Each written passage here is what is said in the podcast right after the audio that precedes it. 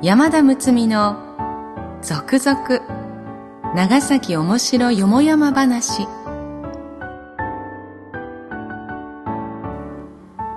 ポッドキャスト長崎の歴史シリーズ。今回も長崎おもしろそう第2巻師団切り抜き帳第1巻。島内八郎メモアールに続き長崎に関する書籍では定評のある長崎文献者のご協力によりすでに絶版となって久しい故森永種夫著作長崎面白そう第3巻繁華町の世界をご提供いただきその中から一部抜粋し続々長崎面白よもやま話として全18話をお送りいたします。読み手は歌の種でありたい山田睦美です。この配信は株式会社藤田のご協賛により NOC 長崎卸センター NOCS 長崎卸センターサービスがお送りいたします。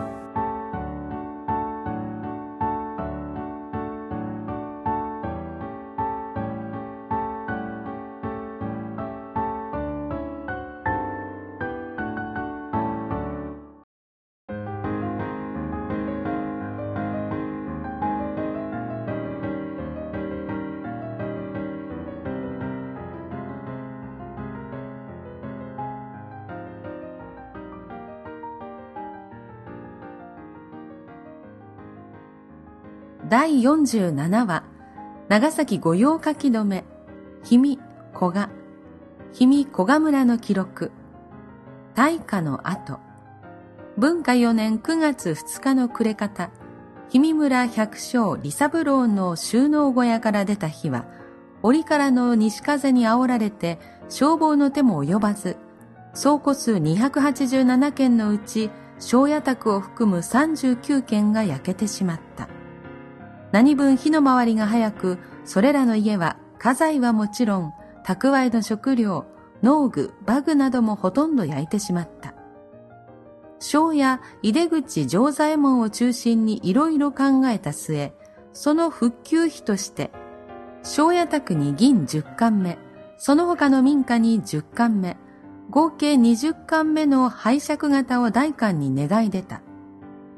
大官がこれまでの例を調べてみると、一件について銀50名以上貸し出されたことはない。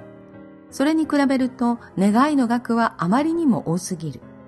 ことに庄屋の家の再建に拝借金の出た試しはない。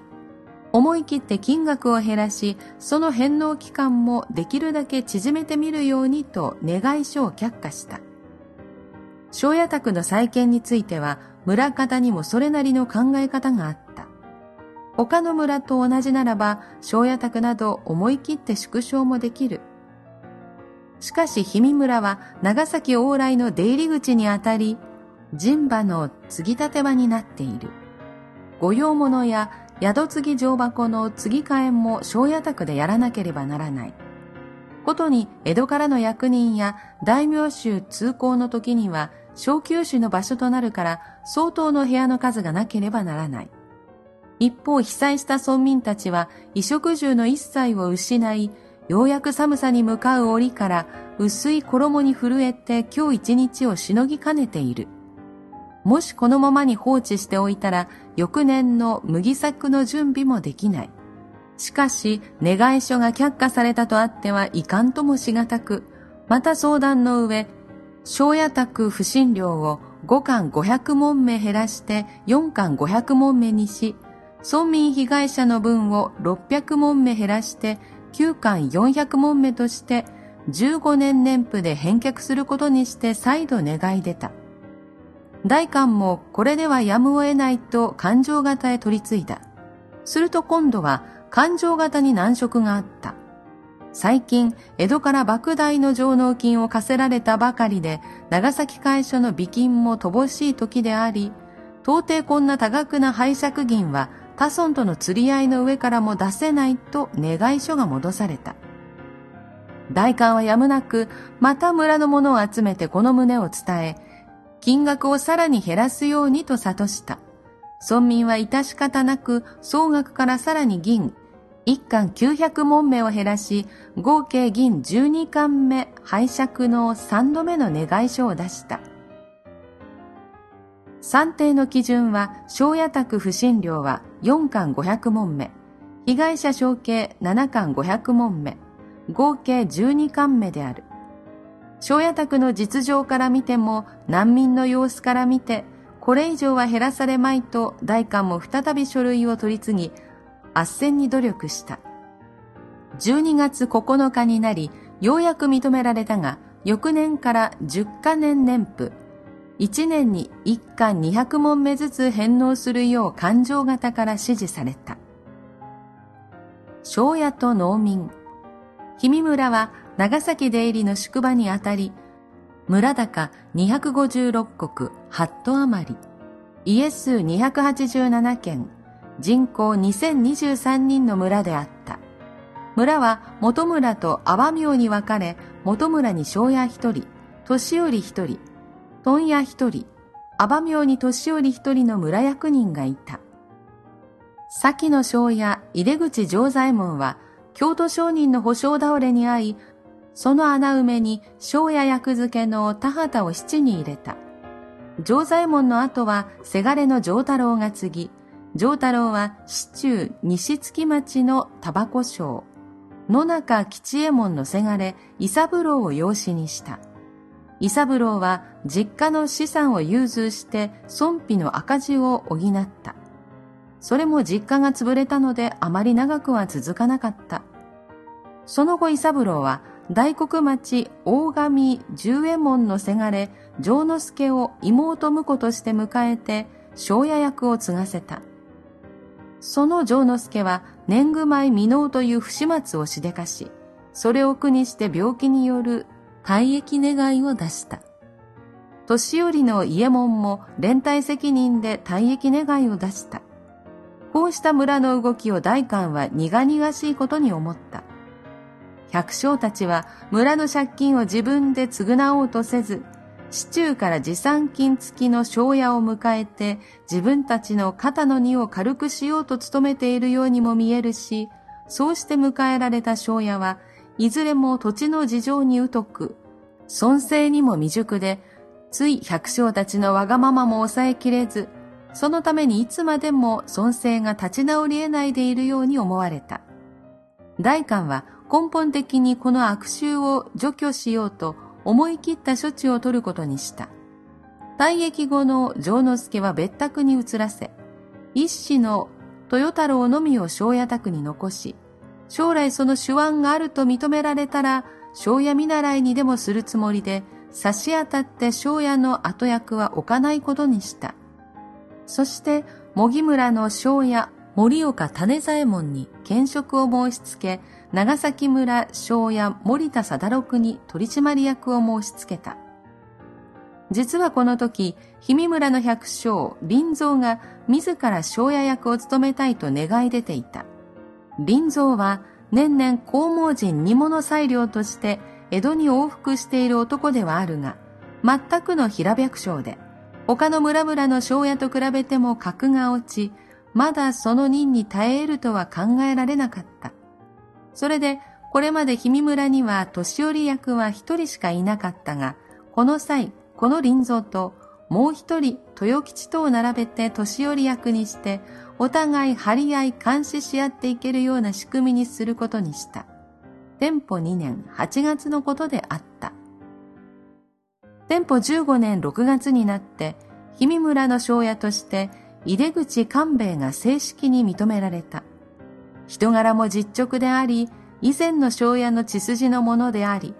村民一同の願いもあったからである。由来この氷見村は、年貢米、年貢金の取り立て方が曖昧であり、諸公益高割が公平でないなどの取り沙汰があった。官兵衛の就任にあたり、今後、年寄り役など百姓たちともよく相談し、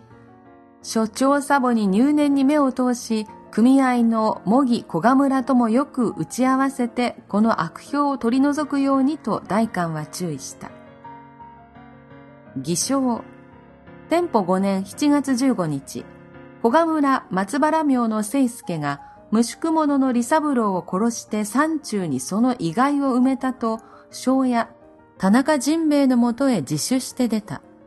大官の手代が、聖介の案内で焼山の松林の中に入ってみると、果たして利三郎の死骸が埋めてあった。強行後16日目のことで死体はほとんど腐敗していた。大官の吟味を受けた聖介は次のように自供した。聖介は植木作りを都政にしていた。もうずっと以前駆け落ちして村の人別町から削られた女房の兄、宗兵衛が最近また村に舞い戻り、密かに魚の振り売りなどをしていた。6月22日、宗兵衛は正式なところに来て、今日は村の利三郎にひどい目に遭わされた。商い物のかまぼこは取り上げられ、金まで出せというので断ったら、殴る蹴るの乱暴をされた。どうしても腹が収まらないから、今から仕返しに行ってくると言った。聖介は、相手も無宿者だが、お前も無宿者ではないか。ことを荒立ててバレたら、村にも折れないぞ。じっと辛抱しておれと、宗兵衛をなだめて返した。29日の夜、宗兵衛はまたやってきた。どういうわけか李三郎は自分を目の敵にして、そのうちに叩き殺してやるなどと方言している。これではおちおち飽きないもできない。先日叩かれたのはいかにも残念だが、我慢して李三郎の心をなだめたい。お前から一言詫びを入れてくれないか、と頼んだ。それではと、聖介は宗兵衛を同伴して、李三郎の家に行ってみると、あいにく留守だった。仕方なく引き返そうとすると、途中の大楠川王冠で、ばったり李三郎と出会った。聖介が頭から、なんとか宗兵衛を許してほしい、と仲介に入ると、李三郎はそれには耳を貸さず、矢庭に宗兵衛を取って押さえて馬乗りとなり殴りつけた。聖介もあまりのことにカッとなり、田んぼに転がっていた杭を拾い上げ、後ろから李三郎を叩いた。これにひるんで倒れたところを宗兵衛も一緒になって二人でまた殴った。当たりどころが悪かったのか、李三郎は急にぐったりとなり、やがて息絶えた様子だった。幸いの闇夜で人通りもない。二人は申し合わせて死骸を山へ運び、松林の中へ埋めた。二人は思い思いに逃げることにしてその場で別れた。しかし、どうやら村に噂が立った様子で、所詮逃げおおせまいと、聖介は実施することに決めた。以上が聖介の自供の対応であった。逃亡していた宗兵衛は、その後、奉行の手先に捕らえられ、聖介と共に改めて奉行の吟味を受けた。その結果は、聖介が大官の吟味を受けた時の自供とはかなり食い違っていた。李三郎が宗兵衛を脅しつけ、商い物を取り上げたり、金をゆすったりしたことは事実だった。しかし、宗兵衛が李三郎に詫びを入れてくれと聖介に願ったというのは嘘だった。実は、李三郎から殴られたのが悔しくてたまらず、仕返しに行くから女性してくれと頼ったのだった。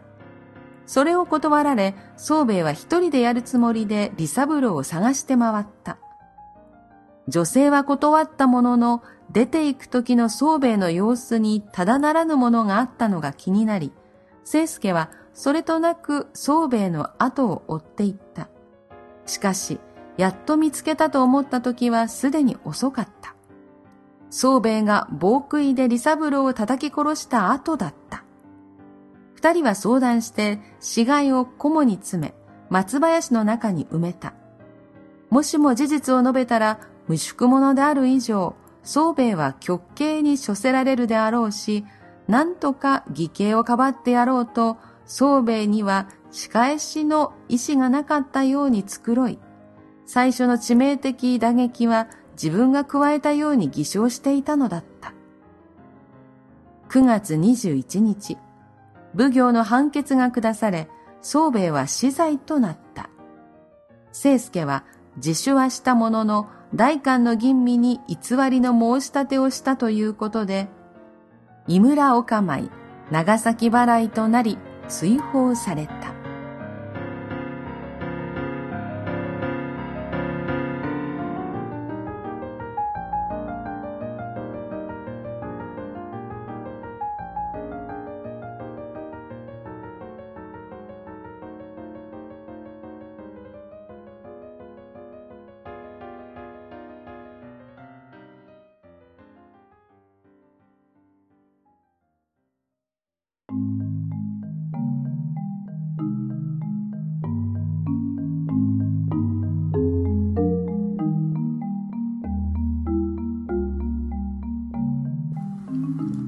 今回のお話、私にはもうとっても面白かったです。なぜなら私はこの氷見村、氷見という地区に今住んでるんです。あの、マンションに住んでいて、高台から氷見地区が一望できて、この現場を見下ろしているっていう感じなんですね今住んでるところがなのでおこの物語が展開した場所がここかと思いながら読むことができました、えー、庄屋を町の方から引っ張ってきていたんだな。年貢の納め方が曖昧だったんだなっていうのも初めて知ったことでした、えー、その気質が今のこの氷見に住んでる人にも残っていたりするのかしら？というえそういうところもこう考えたりしながら読むととっても面白かったです。今回は長崎自動車道長崎多良見から長崎すすき塚間4車線化の拡幅工事を行われている株式会社藤田のご協賛でお送りいたしましたこのポッドキャストは長崎文献社のご協力により NOC 長崎卸センター NOCS 長崎卸センターサービスがお届けしております。本文中、差別、または差別的とみなされかねない表現がある可能性もありますが、著作者にはもとより、その意図がないことはもちろん、長い期間出版され続けている書物であることなどから、朗読用のテキストとして多少の言い回しの変更、言い換え、省略を行いましたが、原作の遮奪な香りを残すべくほぼ原作に沿って朗読いたしております。またこのポッドキャストに対するご意見ご指摘は nocs.e064.com まで電子メールでお送りいただければその内容のご紹介を当社ホームページで行い今後の配信の参考とさせていただきます。なお長崎文献社は貴重な長崎ものの書物を数多く出版されております。そこで当社でもホームページにて書籍販売のお手伝いをすることにいたしました。もちろん長崎文献社サイトでも購入することができます。詳しくは両社のホームページで。次回までしばらくの間さようなら。歌の種でありたい歌種の山田睦美でした。